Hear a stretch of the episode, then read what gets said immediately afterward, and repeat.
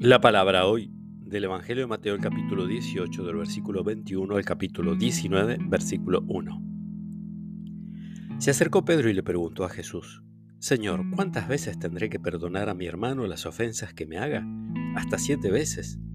Jesús le respondió, No te digo hasta siete veces, sino hasta setenta veces siete. Por eso el reino de los cielos se parece a un rey que quiso arreglar las cuentas con sus servidores Comenzada la tarea le presentaron a uno que debía diez mil talentos. Como no podía pagar, el rey mandó que fuera vendido junto con su mujer, sus hijos y todo lo que tenía para saldar la deuda. El servidor se arrojó a sus pies diciéndole, Dame un plazo y te pagaré todo. El rey se compadeció, lo dejó ir y además le perdonó la deuda.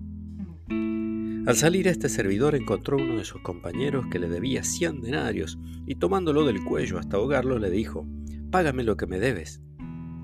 El otro se arrojó a sus pies y le suplicó, Dame un plazo y te pagaré la deuda. Pero él no quiso, sino que lo hizo poner en la cárcel hasta que pagara lo que debía.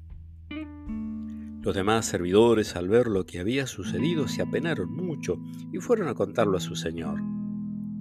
Este lo mandó llamar y le dijo, Miserable, me suplicaste y te perdoné la deuda. ¿No debías también tú tener compasión de tu compañero como yo me compadecí de ti?